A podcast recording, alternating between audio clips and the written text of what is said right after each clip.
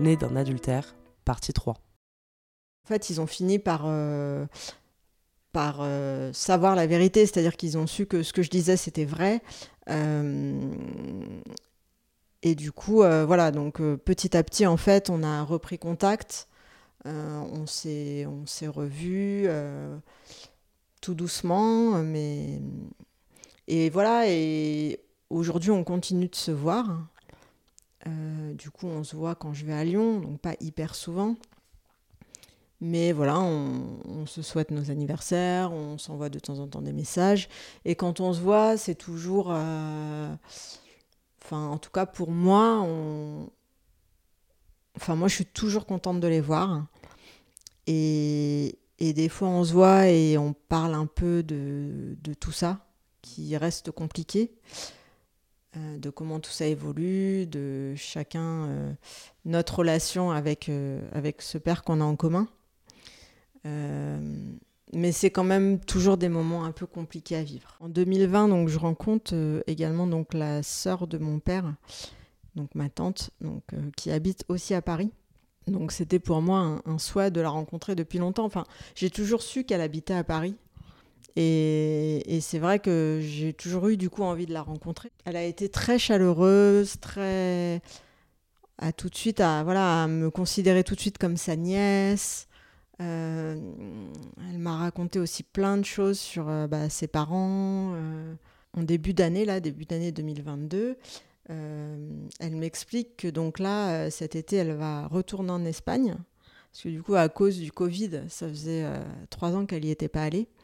Mais elle y va aussi tous les étés.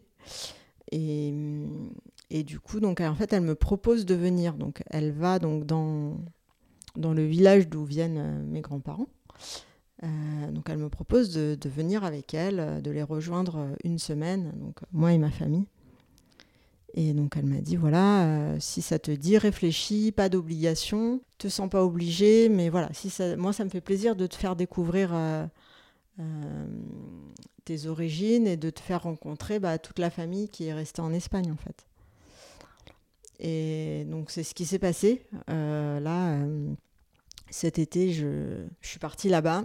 Euh, c'était, c'était un voyage très riche.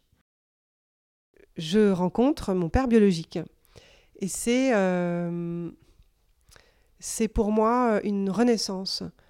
C'est, c'est l'aboutissement d'une quête. C'est, aussi accéder à à, une vérité et une réalité que personne ne pourra me, voler cette fois. Alors évidemment, lui, il reconnaît la liaison avec ma mère, il reconnaît euh, que bon, euh, alors il y a un peu un flou artistique sur euh, est-ce qu'il était au courant, il n'était pas au courant de ma naissance. je préfère laisser, le laisser lui et ma mère avec leur légende personnelle, c'est pas mon histoire. En tout cas, il ne dit pas que je suis sa fille, mais euh, il accepte de me rencontrer. On se voit pas une fois, on se voit euh, toute la durée de mon séjour à New York. J'avais pris une semaine de congé. Et, euh, et tous les jours, il m'invite à aller au musée, déjeuner avec lui. Et en fait, ça se passe très bien. Et puis surtout, je réalise que je, lui ressemble comme de gouttes d'eau, en fait. Qu'on a les mêmes tics de langage, la même manière de, de se tenir, euh, que j'ai fait des choix dans ma vie euh, qui sont des choix qu'il a fait, qu'il y a quelque chose de l'ordre euh, du caractère, de, que je ne voyais pas du tout chez mon père élevant ni chez ma mère et que je vois chez cet homme-là. D'une image cryptée, j'ai l'impression de passer en clair, c'est-à-dire que tout à coup, tout s'assemble et je, je me dis, ok, donc ça n'est pas parfait. mes parents ont clairement pas fait les choses comme il fallait. Euh, j'ai été cachée, mais là, j'accède à une réalité. Euh, et si vous voulez, je, repars de ce séjour à New York euh, différente, bouleversée parce que je, pour moi, c'est terminé. Voilà, j'ai, remonté le fil, j'ai remonté le cours de l'histoire, l'histoire de mes parents, leur rencontre, leur aventure. je la laisse, je leur laisse. C'est leur histoire, ça n'est pas la mienne. Moi, ce que je voulais voir, c'était d'où je venais euh, physiquement, euh, d'où venaient certaines de mes envies, certaines de mes... Et en fait, ça, venait de lui, tout simplement. Forcément, j'ai prévenu ma mère que je l'avais retrouvé. Et une fois de plus, ma mère ne m'a pas demandé comment j'avais vécu ces retrouvailles. elle m'a demandé comment le contacter lui. Hum, quand je suis descendue de l'avion, bah, j'ai tout de suite pleuré. J'étais émue. Mais du coup, c'était. Enfin, comment dire C'était pour moi, je pleurais pour euh, une bonne raison. C'est-à-dire qu'en plus, euh, pour moi, ça a toujours été très compliqué de mettre des émotions là-dessus, de ressentir des émotions là-dessus. Euh, quand j'étais plus jeune, je, me souviens, je disais que, en fait, moi, ça m'avait jamais manqué de pas grandir avec mon père, puisque, en fait, j'avais jamais connu ça. J'avais toujours minimisé la situation. Rien n'était grave par rapport à tout ça. Et donc là, voilà, je, pouvais euh, laisser parler mes émotions. Donc c'était ouais, c'était un moment euh, très fort. C'était un aboutissement ce voyage. Pour moi, c'était une réparation. Euh, je pense que je sais pas, hein, mais je me suis un peu mis dans la peau de voilà, je sais pas, de quelqu'un qui est adopté et qui retourne dans dans le pays qu'il n'a pas connu. Enfin c'est différent, mais j'ai eu l'impression de ressentir un peu ça. Vraiment, euh, euh, lors de ce voyage, il y avait donc euh, mon conjoint et mes filles. Et du coup, effectivement, bon, la, plus jeune est trop petite pour, pour comprendre, mais la plus grande, elle, elle, elle faisait vraiment le lien avec, avec, avec elle du coup, quand on était voilà, sur la tombe de ma grand-mère, elle disait Ah, donc c'est mon arrière-grand-mère elle faisait toujours le lien. Ah, donc ça veut dire que moi aussi j'ai des origines espagnoles. Et moi j'étais, j'étais heureuse de ça, qu'elle fasse ce lien. Et hum, il y a. Euh, il y a dans mon histoire, mais je, je crois, et ça m'intéresserait de l'entendre, dans d'autres histoires d'enfants adultérins, cette euh, impression qu'on est l'objet de quelque chose.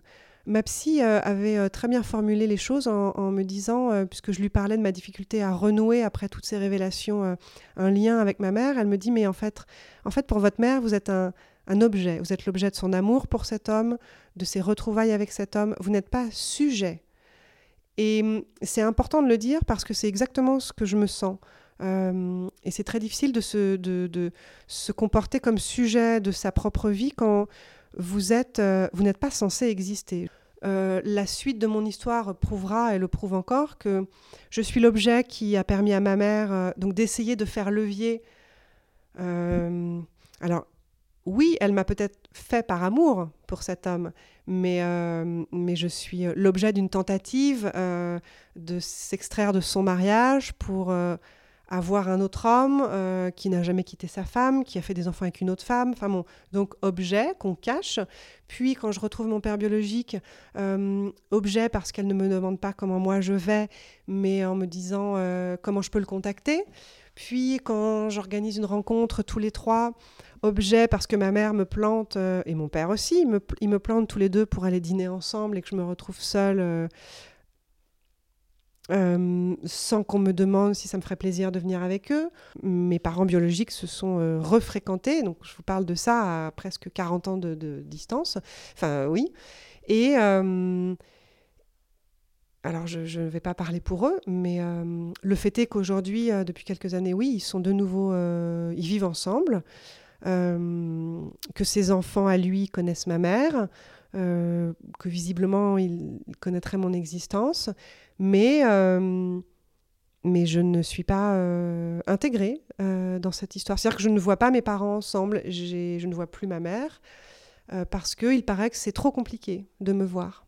Je suis toujours objet parce que je n'existe pas dans cette vie-là. C'est-à-dire qu'aujourd'hui, tout le monde est au courant que, que en tout cas, quelque part, euh, un enfant illégitime né, de cette liaison existe, mais je ne suis pas invitée euh, au repas, je ne suis pas conviée avec mes enfants. Euh.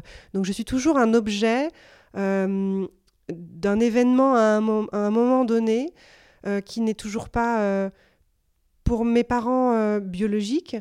J'existe tellement pas comme sujet que c'est même pas envisageable de m'inviter à manger un repas le dimanche midi. Vous voyez ce que je veux dire? C'est que l'adultère, c'est comme une marque, euh, c'est gravé, c'est tellement la honte qu'en fait, c'est mieux de faire comme si je n'existais pas du tout.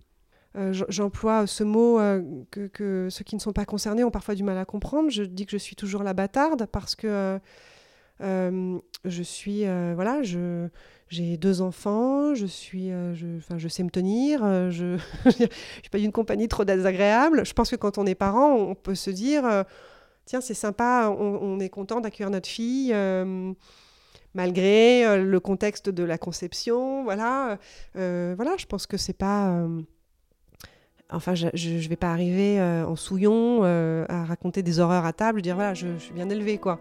Mais non, je reste indésirable.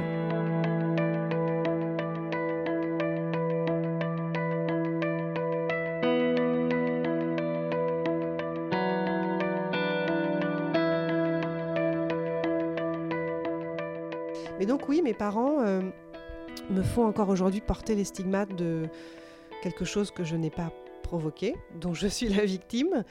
Et, ça, je crois pouvoir dire que c'est euh, assez fréquent dans ces histoires.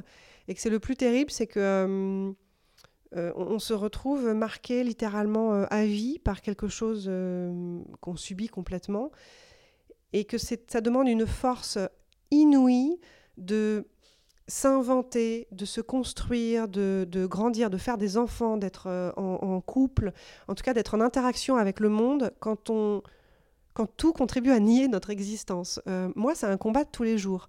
Je me voyais mal aussi expliquer à mes enfants euh, pourquoi est-ce que bah, quand leur grand-mère repartait, elle vivait avec mon père biologique, donc leur grand-père biologique, et pourquoi c'était pas possible d'y aller, mais qu'on devait la recevoir et que les questions euh, autour de mon enfance, de ce secret, euh, puisque mes enfants connaissent toute la vérité.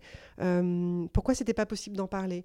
Je, refuse de faire porter ça à mes enfants. Ça s'arrête avec moi, en fait. J'ai décidé que ça s'arrêtait avec moi. Quand vous êtes enfant adultérin, votre conception même, c'est-à-dire que c'est quasiment dans vos, dans, vos, dans vos gènes, quoi, j'ai envie de dire. Il y a un marqueur tellement fort euh, j'ai l'impression que vous devez déployer une force euh, au quotidien pour euh, vous sentir légitime à exister, à prendre votre place, à parler.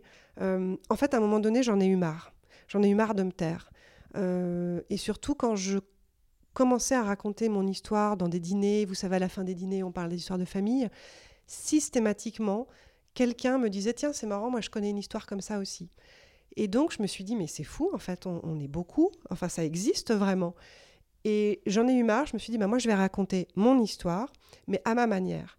Et surtout, je vais permettre à d'autres gens de la raconter. Alors oui, j'ai écrit un livre euh, qui est euh, la, suite, euh, donc le livre qui s'appelle Le syndrome du bâtard, qui est la suite d'un projet que j'ai initié dans mon coin, qui s'appelle, qui est un, un, site internet qui s'appelle Bande de bâtards.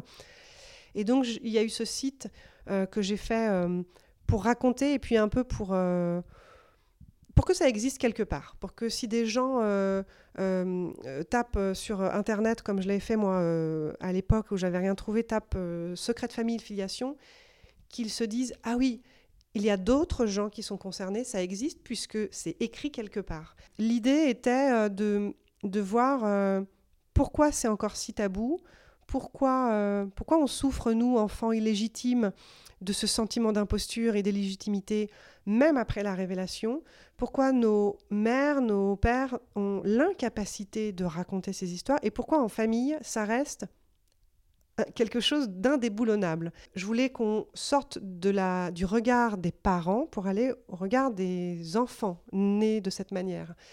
Euh, et encore une fois, on s'en fiche bien de savoir euh, qui accouche avec qui, on veut juste savoir la vérité de qui on est l'enfant. Euh, est-ce qu'il il y a une histoire derrière? Est-ce qu'on est né d'une relation consenti ou pas, euh, quel a été le contexte, comment notre mère a vécu cette grossesse, parce que tout ça, en fait, ça vous constitue. Euh, on ne veut pas refaire l'histoire, on ne veut pas juger euh, une décision, on veut juste connaître la vérité sur nos origines, les conditions de notre naissance. Il n'est jamais trop tard pour dire la vérité à son enfant, qu'il soit enfant ou adulte. Moi, je me sens aujourd'hui à ma place parce que j'ai trouvé les mots et puis surtout parce que si ça peut aider une personne, alors euh, c'est gagné en fait. En fait, euh, je me souviens une fois dans un. Je pense que ça devait être une. Je sais plus si c'était une émission ou... un livre sur tout ce qui est euh, secret de famille. Et du coup, dans cette émission-là, ils ont utilisé le, terme de sortir de l'ombre. Euh, ça m'a tout de suite parlé parce que j'ai vraiment eu ce sentiment-là de sortir de l'ombre. Euh, du coup, ça a été, euh, voilà, ça a été une vraie épreuve de sortir de l'ombre parce que moi, j'ai toujours tendance à, vouloir être dans l'ombre. Je suis plutôt observatrice. je me souviens que quand, après le Covid, on a dû tous porter des masques, bah, en fait, moi, j'adorais je me souviens qu'en réunion, euh, j'avais moins de mal à parler parce qu'en fait, être masqué, ça m'aidait. Et du coup, voilà, euh, sortir de l'ombre, c'était une épreuve, mais c'est en même temps réparateur. Et du coup, je pense que là, je continue de travailler euh, là-dessus.